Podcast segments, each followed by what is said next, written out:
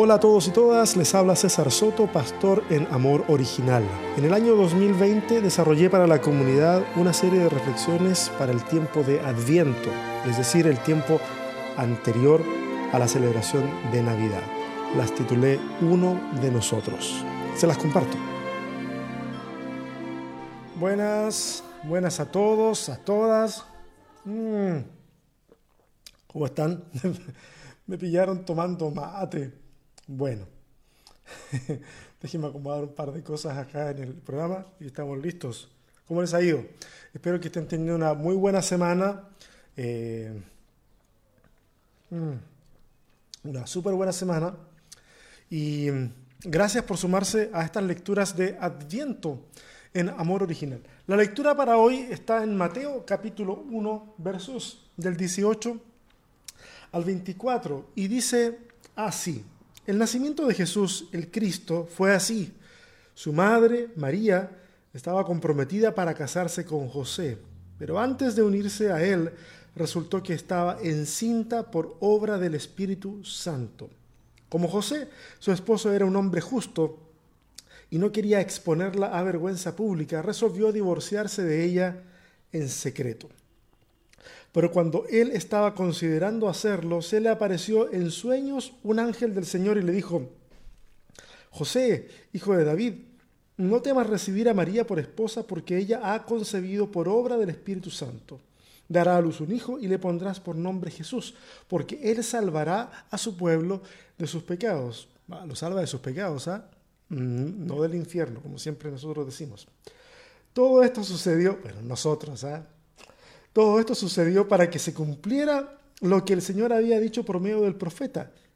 La Virgen concebirá y dará a luz un hijo y lo llamarán Emanuel, que significa Dios con nosotros. Esa es una cita de Isaías.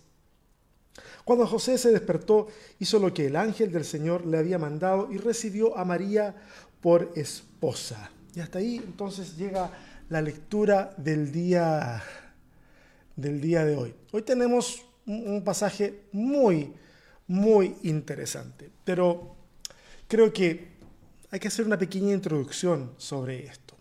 Miren, esto lo he dicho varias veces, pero una vez más, no daña. Los evangelios fueron escritos como una interpretación teológica de la vida de Jesús. ¿Ok? Hace, hace un tiempo, no sé cuánto, un mes y medio más o menos, un amigo en una conversación que teníamos con otra persona, eh, me preguntó o, lanzó la pregunta en realidad. Dijo, ¿qué tenemos del Jesús histórico?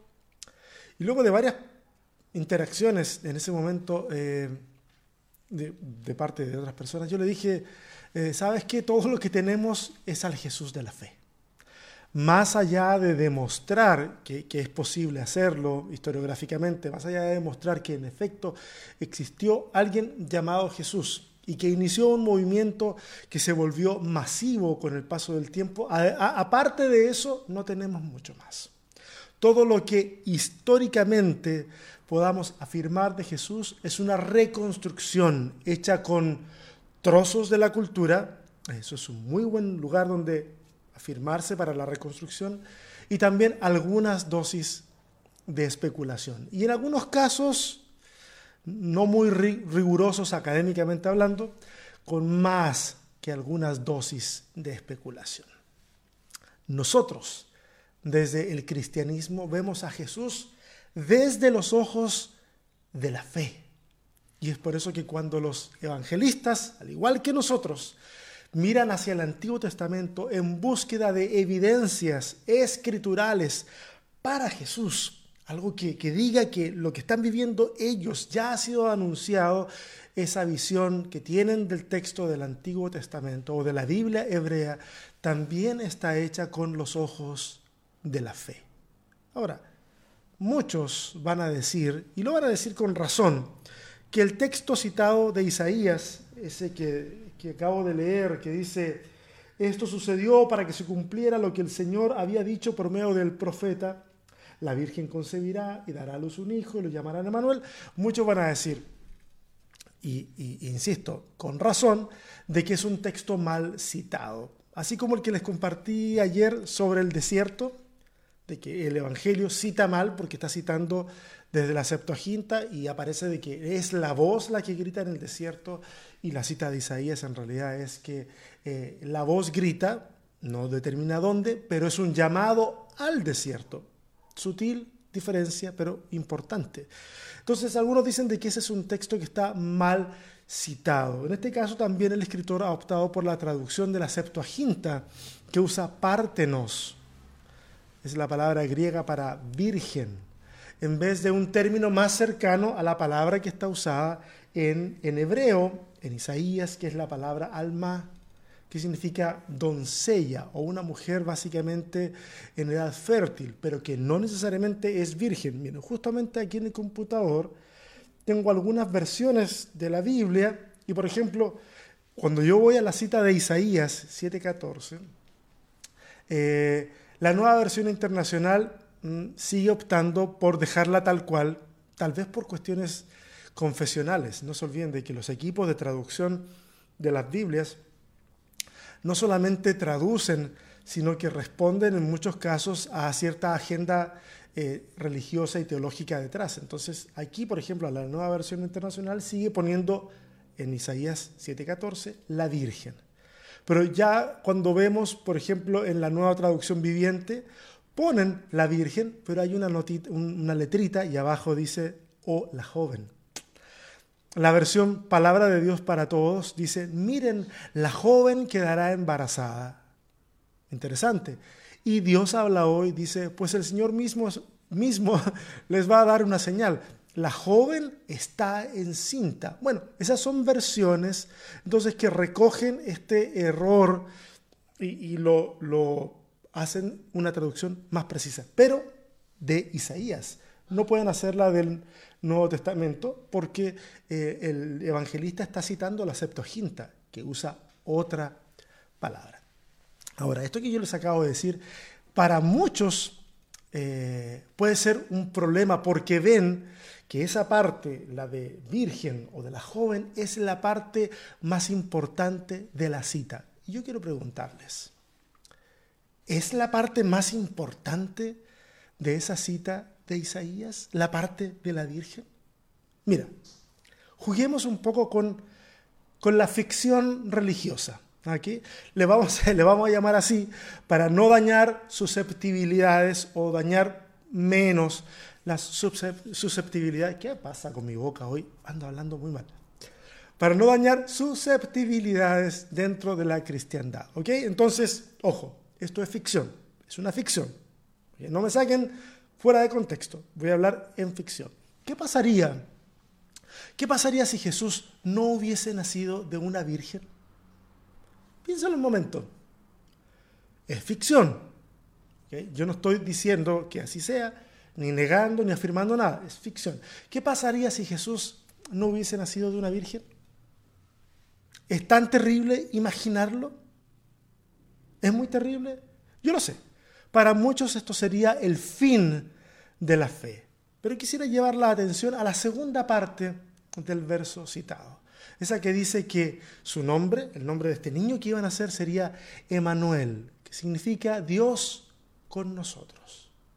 Ahora, esto ya no es tanto ficción, esto ya no es ficción, pero si tuvieras que elegir una mitad de la cita como la más importante, ¿cuál elegirías?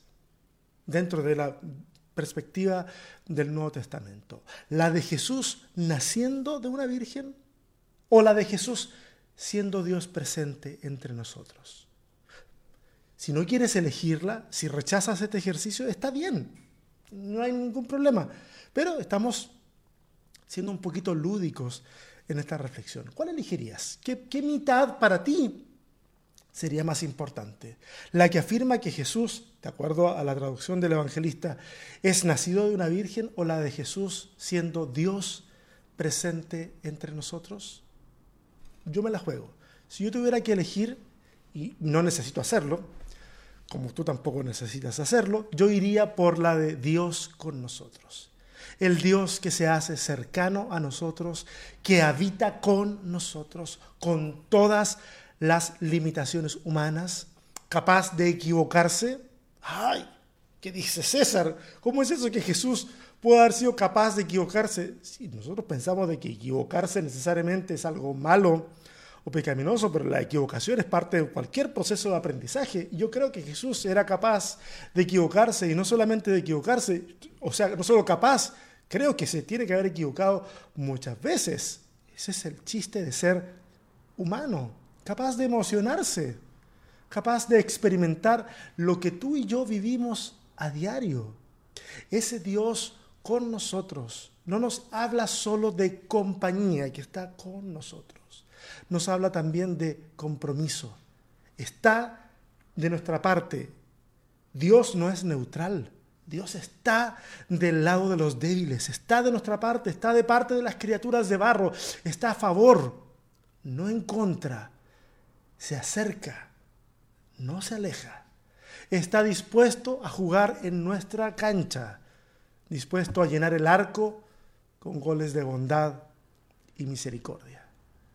Pero ese Dios con nosotros no es un espectro, no es un títere con apariencia humana, ese Dios es humano, ese Dios ahora es uno de nosotros.